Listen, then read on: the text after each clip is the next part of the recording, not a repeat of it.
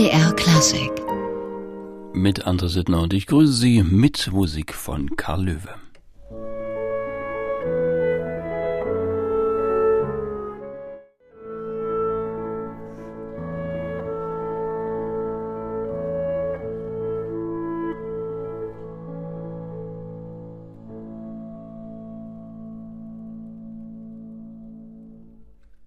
Der Wanderer von Bothwell Castle, Kammermusik von Karl Löwe, dessen 150. Todestag die Musikwelt am 20. April begeht.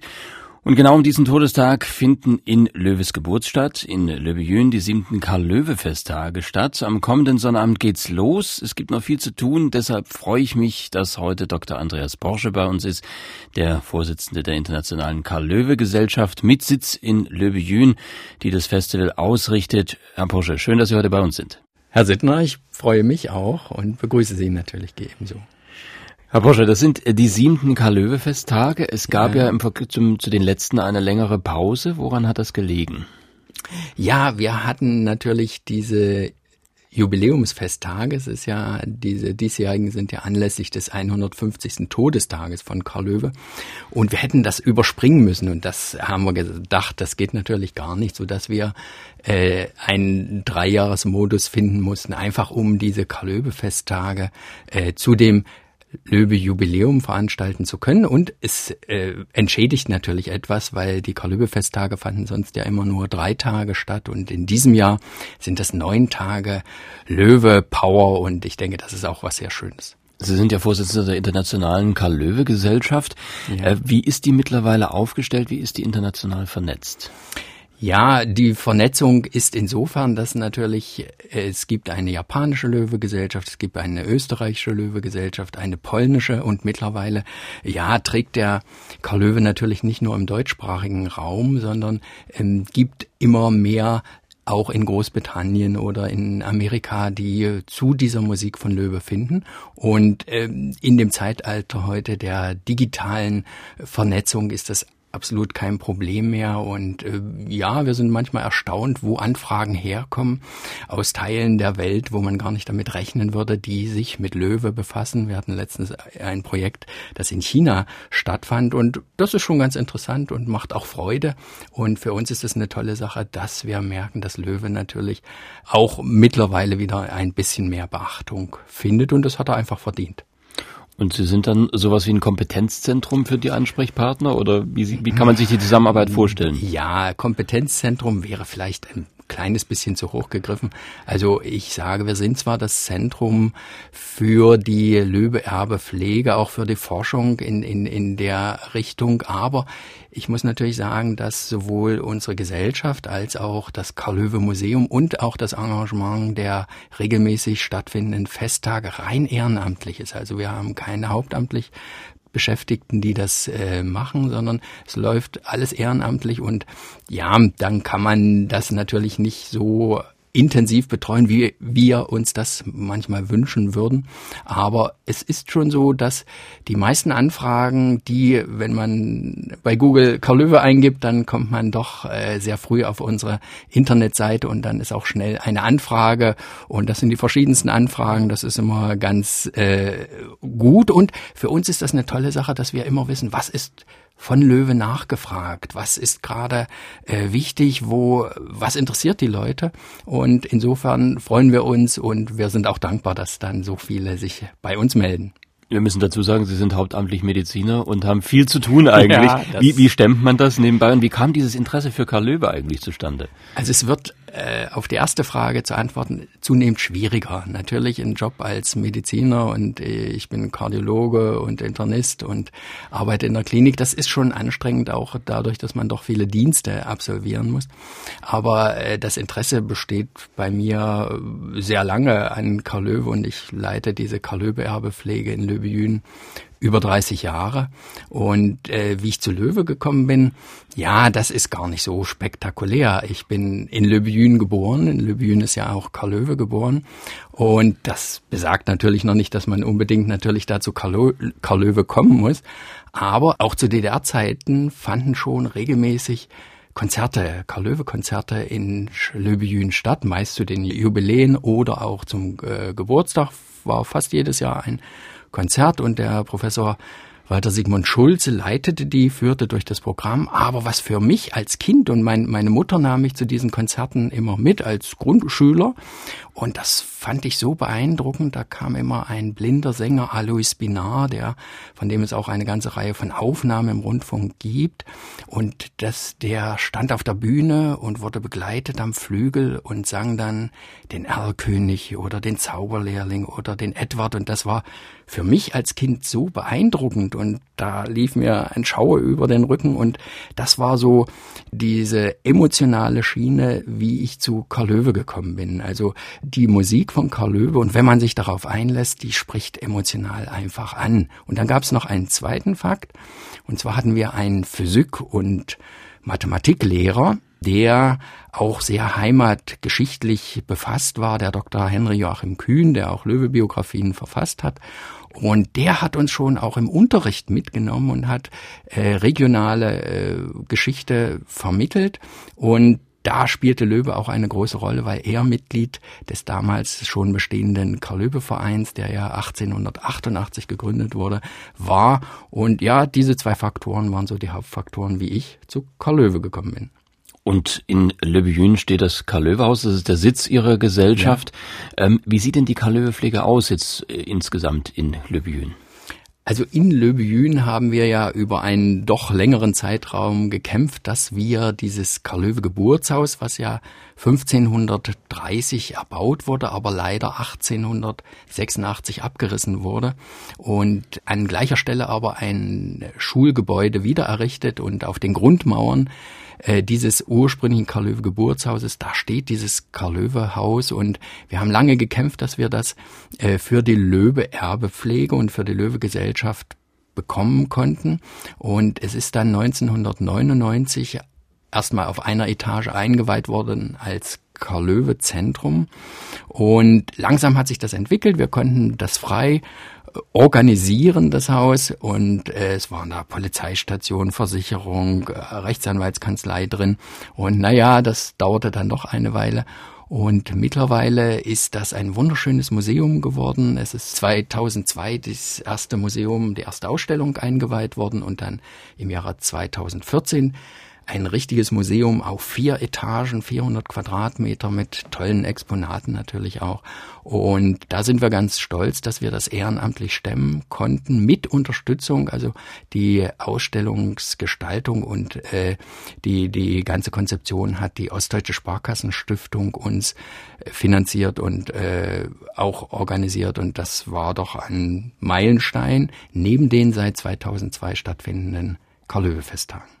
Und über die und natürlich auch über das Karl-Löwe-Haus, da reden wir gleich weiter. Heute mit Andreas Porsche, dem Vorsitzenden der Internationalen Karl-Löwe-Gesellschaft, im Vorfeld der siebten Karl-Löwe-Festtage, die am kommenden Sonnabend beginnen.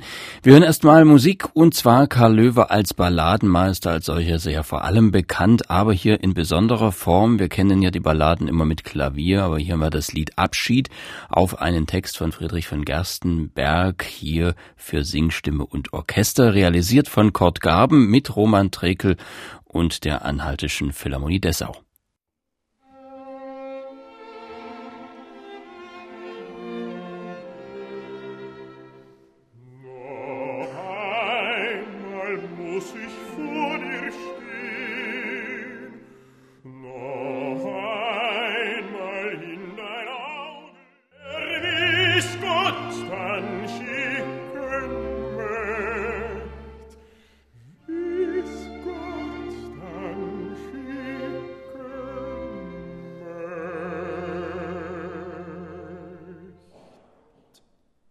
Roman Trekel und die Anhaltische Philharmonie Dessau unter Löwepreisträger Kurt Gaben. Und er hat auch die Orchesterfassung dieses Liedes realisiert im historischen Stadtgut damals in Löbejün am Pult der Anhaltischen Philharmonie. Und dort finden sie auch in diesem Jahr wieder statt, die Karl-Löwe-Festtage in diesem besonderen Löwe-Jahr.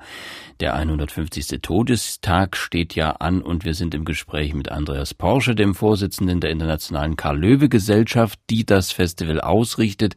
Herr Porsche, wir hatten gerade über das seit 2014 ganz neu renovierte und neu gestaltete Museum in Le Bejün gesprochen. Das lohnt unbedingt einen Besuch, kann ich aus eigener Erfahrung sagen. Da gebe ich gerne eine Empfehlung ab. Und es ist auch ein kleiner Konzertsaal drin und insgesamt auch eine tolle Ausstellung. Was gibt's denn alles zu sehen? Also die Ausstellung ist eine Dauerausstellung zu Leben und Werk und Wirken von Karl Löwe. Es werden natürlich erstmal das häusliche Milieu dargestellt, weil die wichtigste Inspiration für seine Lieder und Balladen, die hat Karl Löwe dort in Löbjün bekommen.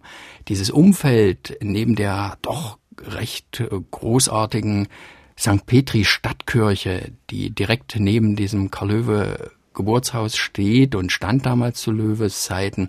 Und ein Friedhof, der dort integriert war.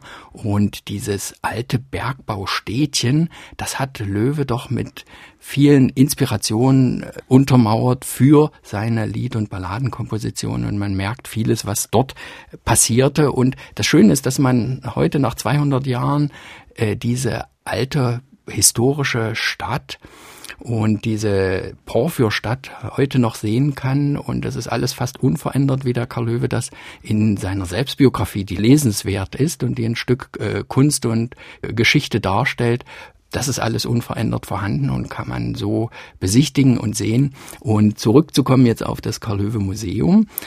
Ein Teil ist halt Familiengeschichte, ein zweiter Bereich befasst sich mit den Werken von Karl Löwe und natürlich nicht nur mit den Liedern und Balladen, sondern Oratorien und auch seinen literarischen und pädagogischen Werke, die er verfasst hat. Er hat zum Beispiel den ersten Kommentar zu Goethes Faust, zweiter Teil, den hat er literarisch verfasst, der weltweit erschienen ist. Und das war 1834. Und er hat Schriften über Luther verfasst und er hat natürlich auch pädagogische Schriften, einen musikalischen Gottesdienst oder eine Gesanglehre, die in fünf Auflagen erschienen ist oder eine Klavier- und Generalbassschule. Dazu sind natürlich viele Exponate vorhanden, viele Autographe, die wir auch haben, sowohl Briefe als auch Notenautographe. Und dann haben wir in der ganz oben und im Dachgeschoss quasi unsere Schatzkammer und diese Schatzkammer da sind wir sehr stolz. Das ist ein Geschenk eines schottischen Adligen und das ist die weltweit größte Tonträgersammlung mit Löwe. Aufnahmen von den frühen Shellac-Platten und Edison-Walzen bis hin halt zu Schallplatten, äh, Tonträgern, die man heute gar nicht mehr kennt. Und wir haben auch dazu dann die Abspielgeräte und so, dass man das direkt auch alles sich anhören kann, selbst anschauen kann, direkt nutzen kann. Und das ist eine tolle Sache. Es gibt eine Diskografie, die dazu erarbeitet wurde, auch von Ian Lilburn, von dem wir das geschenkt bekommen haben. Und ja, das ist schon sehr anregend. Das ist ein quasi doch sehr interaktives Museum und ich lade alle natürlich gern ein, dorthin zu kommen. Also auch was für Technik interessiert. Ja, auch was für Technik. Also es ist sozusagen ein, eine Entwicklung der Tonaufzeichnung, die man da vollziehen kann, sogar von den ersten Pianola-Rollen, die es natürlich auch mit Löwe gab. Das ist noch vor der Grammophon-Ära bis hin natürlich zu diesen frühen Tonaufzeichnungen. Und da gibt's ganz kuriose Sachen, die wir natürlich auch da haben. Und wir haben nicht nur die ganz normalen Shellac-Platten, sondern es gab ja dann Ausgaben in Japan, in Neuseeland, in Australien und Musterplatten und die verschiedensten Dinge. Und ja, das ist schon manches Kuriose, was man sich da auch ansehen kann. Nun widmen Sie sich ja bei den Festtagen in diesem Jahr einen ganz besonderen Aspekt äh, Karl Löwes. Das ist äh, das kirchenmusikalische Schaffen von Karl Löwe. Ja. Pflicht und Kür ist das Ganze überschrieben. Was, genau. was steckt dahinter? Äh, zu dem Motto erstmal Pflicht und Kür hat noch eine andere Bewandtnis. Und zwar äh, natürlich als Kirchenmusiker hatte er eine erhebliche Pflicht und er war vertraglich gebunden in Stettin. Er war ja 45 Jahre in Stettin, das war sein Berufswerk, wenn man so will, und er war dort, ging er dorthin als 25-Jähriger mit einer Stelle als Kantor und Organist an der Hauptkirche, an der St. Jakobi-Kirche und wurde dann ein Jahr später schon als 26-jähriger städtischer Musikdirektor in der Hauptstadt von Pommern damals in Stettin und musste dort die Konzerte, die Konzertreihen, die ganzen Chordinge, des Pommersche Chorwesen aufbauen und er wurde gleichzeitig damit auch noch Lehrer am Marienstiftsgymnasium und am Lehrerseminar in Stettin und wurde obendrein noch Orgelsachverständiger für Gesamtpommern. Das heißt, jede Orgel, die in Pommern in Betrieb ging oder nach, Repara nach Generalreparaturen wieder in Betrieb ging, die musste Karl Löwe erst begutachten und abnehmen und erst wenn er sein Ja Wort dazu gegeben hat, dann ging die wieder in Betrieb. Also er war beruflich sehr eingebunden. Und das ist die Pflicht, die er hatte. Und äh, für uns ist es fast ein Wunder, dass er trotz dieser vielen beruflichen Pflichten auch so viel komponiert hat. Und das war die Kür, also seine Lieder und Balladen. Dafür, wo er heute in die Musikgeschichte eingegangen ist, das hat er quasi wirklich alles nebenbei gemacht. Und wie viele andere Komponisten, dass er auf Konzertreise gehen konnte, das war halt auch nur in den Sommermonaten. Und das war die Kür. Und das soll auch in diesen Festtagen mehr beleuchtet werden. Und ein Hauptteil war eben die Kirchenmusik. Er hat zwar nicht so viele Orgelwerke hinterlassen, aber seine Haupttätigkeit war halt die Orgel und kirchenmusikalische Seite. Und er hat da sehr viel improvisiert. Es gibt auch viele Kompositionen, die aber leider eben nicht erhalten sind. Und es gibt aber viele Berichte, zeitgenössische Berichte aus dieser Zeit, wo man über dieses Orgelspiel von Karl Löwe also ganz hinreißend sich äußert und äh, das ist schon muss schon beeindruckend gewesen sein und gerade diese Improvisationskunst, die er an den Tag gelegt hat, das war sicher ganz toll und es ist ja so diese Orgel in Stettin, die seine Cecilie, er hat ihr also den sogar diesen Namen gegeben, mit der war er so verbunden, dass er gesagt hat, obwohl er in Kiel gestorben ist und die letzten drei, vier Jahre in Kiel verbracht hat, hat er testamentarisch verordnet, dass sein Herz nach seinem Tod in einem Orgelpfeiler neben der seiner geliebten Orgel bestattet wird. Und das ist ja damals dann auch passiert. Ist es noch die originale Orgel in Stettin? Die Leider ist es so, dass im Zweiten Weltkrieg diese äh, Orgel zerstört wurde. Also zum Glück nicht komplett, aber das gesamte Mittelschiff ist komplett ausgebrannt und ist zerstört. Zu Löwes Zeiten war das ja eine evangelische Kirche, heute ist es eine katholische Basilika. Und jeder dachte, dass dieses Herz Kriegsverlust ist, dass das bei diesen Bränden verloren gegangen ist, weil die Orgel auch komplett abgebrannt ist, die löwische Orgel seine Cecilie. Und es war nur diese Grabplatte. Es gibt also sehr schöne Berichte über diese Bestattungszeremonie dieses Herzens damals. Äh, das war ja 1869 im Juni. Und äh, es war schade, es steht in vielen Büchern, dass das Herz von Löwe dort bestattet ist. Aber ja, es war dann leider als Kriegsverlust deklariert. Und das Schöne ist, dass im Jahre 2012 bei Restaurierungsarbeiten mit schwerer Technik äh, wurde die, die Jakobikirche restauriert, hat man in hoher Höhe die mit schwerer Technik gemerkt, dass die Steine sehr locker waren, dass da ein Block an Steinen sehr locker war. dann hat man das vorsichtig rausgenommen und hat da eine Sandsteinurne dahinter entdeckt und da war eine äh, silberne Kapsel drin und man hat das erst nicht eröffnet, aber es war dann klar, die Architektin war sehr pfiffig und wusste natürlich um das Herz und Löwe und äh, es ist tatsächlich 2012 das Herz von Karl Löwe wiedergefunden worden. Wir waren gar nicht dafür, dass das wieder eröffnet wird. Aber es war so, dass äh, an der Medizinischen Universität in Stettin, die das, die Kapsel geöffnet haben, eine Biopsie genommen haben, dass das untersucht wurde. Ja, und es gab dann im Herbst 2012 dann eine ökumenische Prozession um das, das Herz ist dann dort wieder eingebracht worden. Und das war ein ganz tolles Löwe-Wochenende unter äh, Schirmherrschaft auch des polnischen Staatspräsidenten. Und ja, das ist eine tolle Attraktion auch heute für Stettin. Und viele Besucher gehen natürlich auch speziell, viele deutsche Besucher, in diese Jakobikirche, um sich dieses Herz anzuschauen. Also die Urne. Und es gibt noch eine recht frische CD mit Orgelmusik von Karl Löwe, just aus der Jakobikirche in Stettin, wo er angestellt war, aufgenommen an der dortigen großen Orgel von Margareta Klorek, der Organistin. Hier ist das Choralvorspiel von Karl Löwe zu Nun danket alle Gott.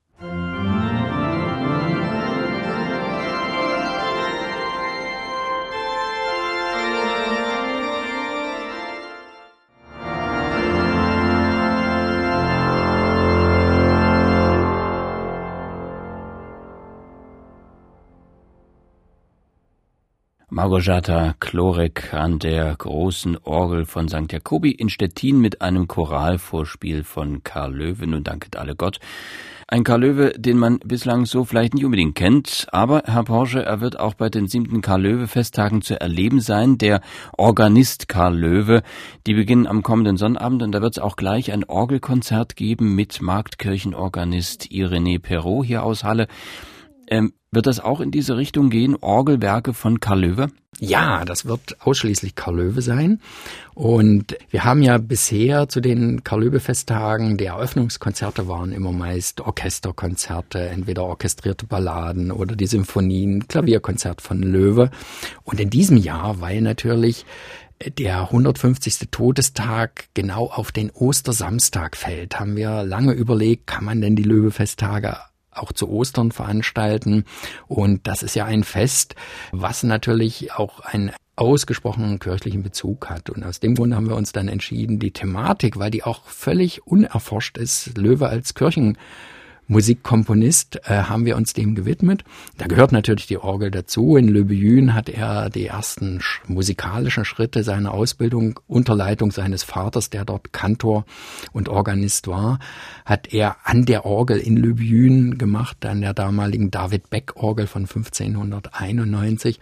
Und insofern spielt natürlich die Orgel eine große Rolle und dieses Konzert, dieses Eröffnungskonzert am 13., am Samstag, 13. April, wird Bearbeitung von Löwe Komposition, also seine Lieder und Balladen. Es wird Klaviermusik von Karl Löwe dabei sein, die biblischen Bilder und von den Balladen zum Beispiel sowas wie Tom der Reimer und die Uhr, die Irene Perrault für nochmal arrangiert hat und äh, für Orgel. Und wir sind schon ganz gespannt. Das wird erstmalig dort erklingen, also Löwe nur für Orgel. Und wir haben dann auch vor, das ist geplant, eine CD mit davon zu produzieren. Und das wird sicher ein ganz tolles Projekt. Und natürlich haben auch berühmte andere Komponisten sich von Löwe inspirieren lassen. Und der Siegfried Karg Ehlert hat zum Beispiel auch einen Arrangement, eine, hat die Uhr arrangiert, aber wir freuen uns auf doch so ganz aktuelle und äh, sicher beeindruckende Aufführungen, Orgelaufführungen von Löwewerken.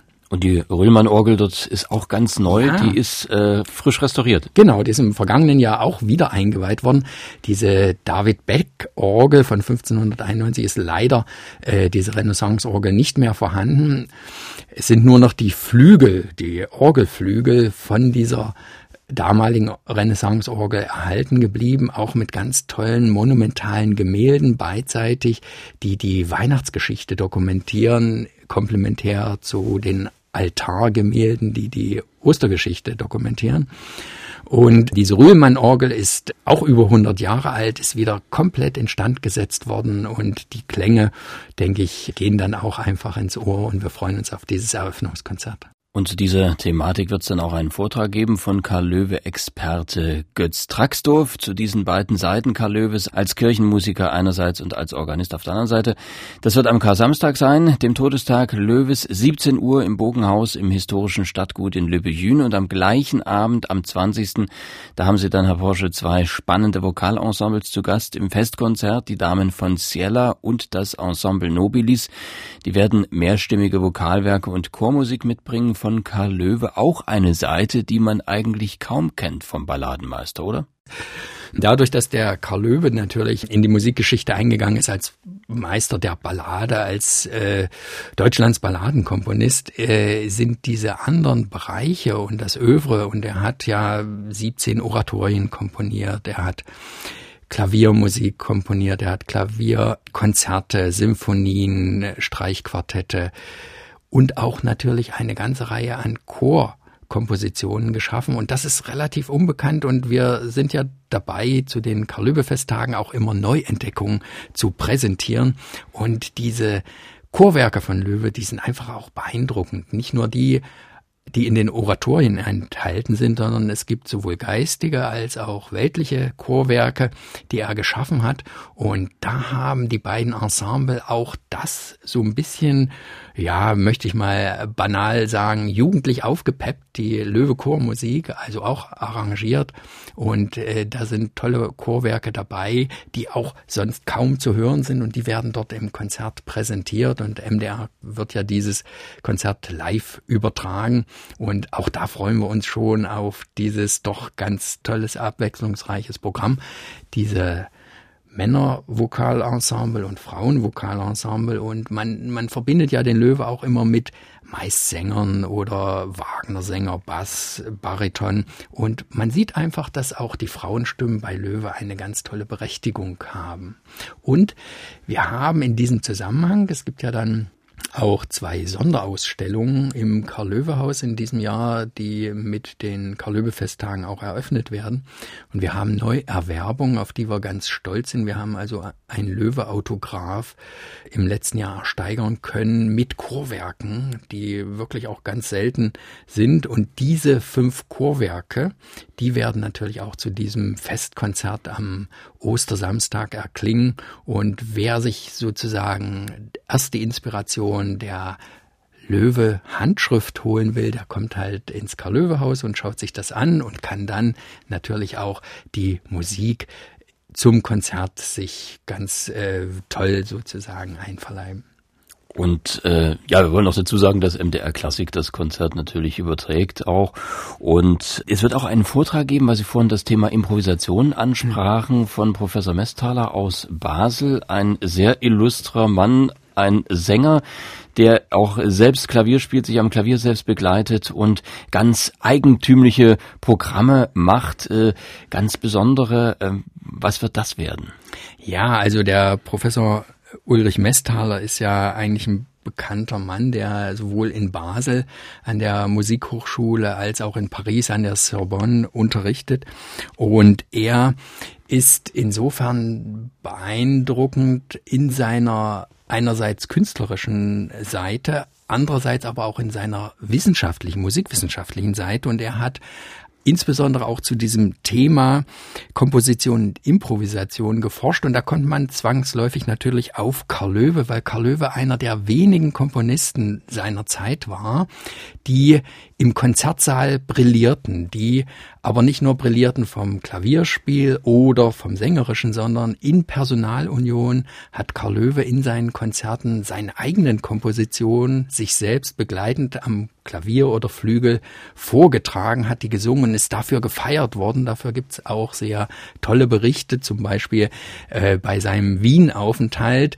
Und da ist er gefeiert worden für diese äh, Geschichte und das gab es damals natürlich sehr wenig und es gibt heute wissenschaftliche Arbeiten, die natürlich sich damit befassen, dass es ein solcher Vortrag auch im Konzert, dass das etwas ganz Besonderes ist, weil der Künstler sowohl vom sängerischen als auch vom pianistischen her äh, immer aktuell variieren, eingehen kann, improvisieren kann und das ist schon eine tolle Sache und er hat das wissenschaftlich untersucht. Es gibt da eine sehr schöne Publikation, die vor ein, zwei Jahren herausgekommen ist und dieser Vortrag, ähm, Karl Löwe, Musiker im Spannungsfeld zwischen Improvisation und Komposition, der wird im Friedemann Bachhaus in Halle zu hören sein. Am Mittwoch wird das stattfinden, am 17. April 2019 und das Friedemann-Bach-Haus, dort gibt's ja auch eine kleine Abteilung, die äh, mit Karl Löwe zu tun hat, weil Karl Löwe ja auch die zehn Jahre, die er in Halle verbracht hat,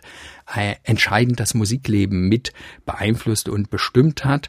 Und Bestandteil dieses Musiklebens war und damals schon Romanfigur wurde und auch seine wichtigsten Kompositionen wie den Erlkönig und Edward sind in der Hallischen Zeit, in dieser Studentenzeit entstanden, so dass dieser Bezug auch gegeben ist. Und es gibt dort noch ein Originalflügel von Karl Löwe aus dem Familienbesitz, der im Friedemann Bachhaus zu sehen ist. Und deshalb ist das natürlich auch Anlass, dass wir die Löbefesttage erweitert haben, nicht nur auf den Standort, die Stadt Wettin-Löbejün bezogen, sondern auch in Halle einiges stattfinden wird. Wie sieht die Zusammenarbeit konkret aus mit dem, mit dem Friedemann Bachhaus? Sehr gut. Wir sind, ich habe ja vorhin schon gesagt, dass wir komplett ehrenamtlich tätig sind, sowohl im Museum als auch in der Internationalen Karl-Löwe-Gesellschaft, auch die Karl-Löwe-Festtage komplett ehrenamtlich organisiert und durchgeführt werden.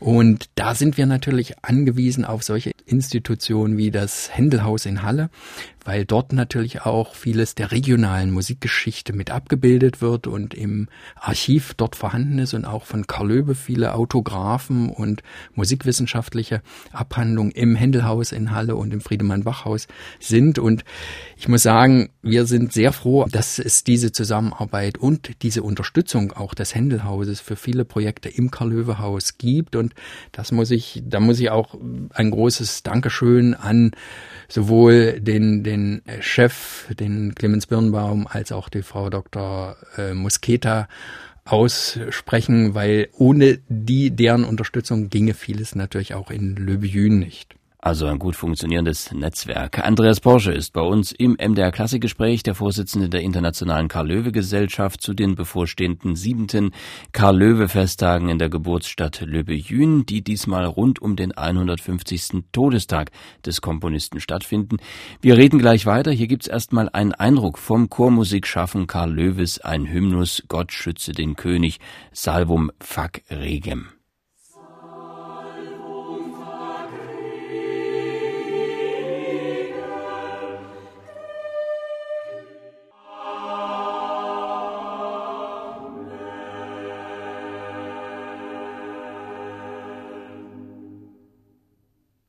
Salvum Fac Regem, eine Chorkomposition von Karl Löwe, hier mit den Hallenser Madrigalisten. Am 20. April, an Löwes 150. Todestag, werden in Löbejün in St. Petri die Vokalensembles Ciela und Nobilis, Chor- und Vokalwerke Löwes zu Gehör bringen. Und wir sprechen über die anstehenden Karl-Löwe-Festtage, die siebten ihrer Art, mit dem Vorsitzenden der Internationalen Karl-Löwe-Gesellschaft, Andreas Porsche. Herr Porsche, wie sieht's denn eigentlich mit der Unterstützung aus für Ihr Festival und für die Arbeit der Gesellschaft? Wir haben ja erfahren, es ist vieles ehrenamtlich.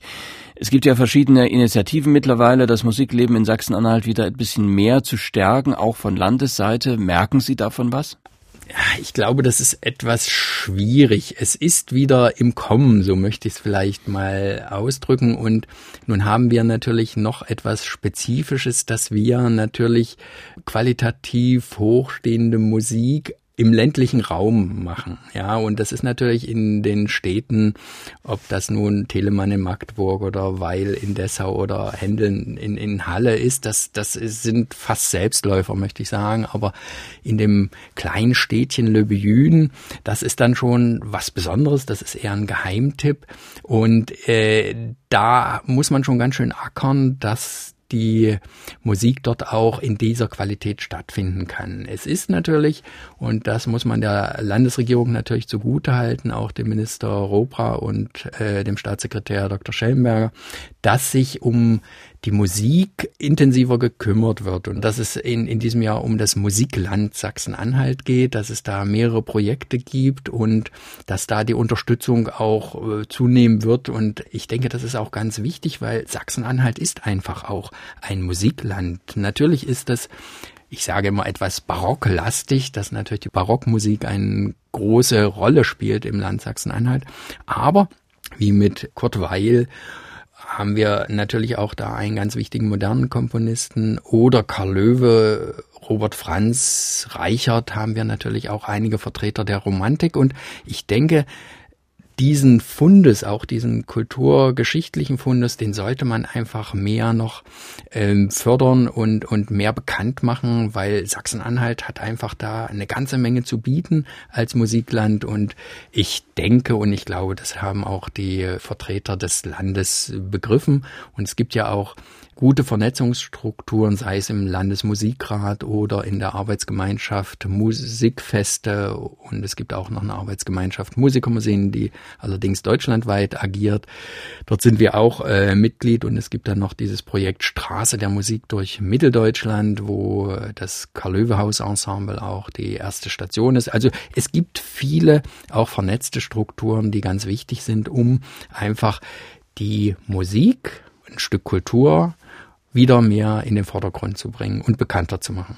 Und Unerhörtes Mitteldeutschland gibt's ja auch noch. Da sind ja, Sie auch ja. mit dabei. Ja, wir sind auch bei dem Musikfest Unerhörtes Mitteldeutschland mit dabei, was in diesem Jahr natürlich auch im Zeichen von Karl Löwe steht, weil bei diesen vielen über 2000 Komponisten, die da in Mitteldeutschland, in Sachsen, Sachsen-Anhalt und Thüringen äh, wiederentdeckt wurden, kann man natürlich nur sich an den Jubiläen quasi äh, entlanghangeln. Aber das ist auch ein tolles Projekt und man sieht einfach, welche Vielfalt hier in Mitteldeutschland gewesen ist an Musik, an Komponisten und das kommen ja dann Aspekte der Literatur, äh, der Geschichte, Religion und dann auch der darstellenden Kunst mit dazu.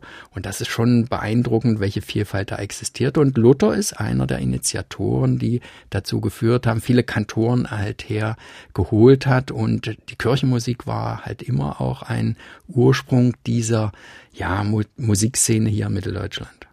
Und was äh, auffällt, wenn man sich ihr Programm anschaut, sie machen auch, äh, sie bieten auch dem künstlerischen Nachwuchs eine große Plattform. Sie arbeiten sehr eng mit den Musikschulen zusammen, mhm. mit Jugendlichen und Kindern. Wie wichtig ist das für die Festspiele auch? Also das ist ganz wichtig. Das haben wir auch in den letzten Jahren gesehen. Wir haben in jedem Jahr viele Kinder- und Jugendprojekte gemacht und äh, das ist immer ganz toll angenommen worden und man, man kann Kinder, Jugendliche so toll begeistern, auch von Musik natürlich auch von Karl Löwe, so dass fast auch die Hälfte dieser Programme halt mit Kindern, Jugendlichen und natürlich auch mit dem Musikermuseum, sprich dem Karl-Löwe-Haus oder Karl-Löwe-Museum als außerschulischen Lernort, äh, was auch ganz wichtig ist, zu tun haben. Und wir haben eben Projekte mit dem Kunstgymnasium im Wettin gemacht, die über ein Jahr äh, sich Löwe-Lieder und Balladen und auch das Leben vor Ort von Karl Löwe anhand seiner Selbstbiografie in Erfahrung gebracht haben und dann malerisch und grafisch verarbeitet haben. Es sind tolle Gemälde oder Grafiken entstanden, die in einer Sonderausstellung im Karl-Löwe-Museum zu sehen sein werden. Das ist eine Ausstellung und ein Projekt und es wird dann auch ein Kalender, Karl Löwes Balladen und Leben in Bildern geben für 2020, den man zu den Festtagen auch erwerben kann. Und das ist die eine Ausstellung. Und dann gibt es ein Schulprojekt in der Grundschule Karl Löwe der Stadt Wettin-Löbejün, wo sich die Kinder äh, den Weg zur Musik über Karl Löwe erarbeitet haben, auch über seine Person. Das ist mit Puppenspielern, gemacht worden. Die Ina Meyer ist da federführend mit dabei gewesen. Und die haben eine Puppe von Löwe erarbeitet und sind dann auch auf den Spuren von Karl Löwe äh, gewandelt und haben da ein Theaterprogramm draus gemacht, haben also da darstellende Dinge. Und das wird am Mittwoch, dem 17. April um 10 Uhr in der äh, Schule, dort in der Karl-Löwe-Schule aufgeführt werden. Ich denke, das ist auch ein tolles Projekt. Dann gibt es schon am Montag, dem 15. einen Projekttag für Grundschüler im Karl-Löwe-Haus. Da sind derzeit schon 120 Anmeldungen, wo die Schüler ins Karl-Löwe-Haus kommen und sich das sozusagen erforschen. Und eine Löwe-Rallye gibt's dann auch. Und so gibt es eben über die, die ganzen Karl-Löwe-Festtage mehrere solche Projekte, auch mit der Kreismusikschule Karl-Löwe, die ein komplettes Konzert am Sonntag, dem 14. in der Stadthalle Historische Stadtgut machen, auf den Spuren auch von Karl-Löwe und den Karl-Löwe auch sich erarbeitet haben, arrangiert haben, Kompositionen zum Teil selbst umgearbeitet haben, weil Löwe ist ja so festgelegt auf Kunstlied und der Gesang mit der Klavierbegleitung, aber dass man da tolle andere Sachen daraus machen kann, dass man Trompete und Klavier Klavier mit vielen anderen Instrumenten und natürlich, dass man auch Gitarrenduos oder Gitarrenformationen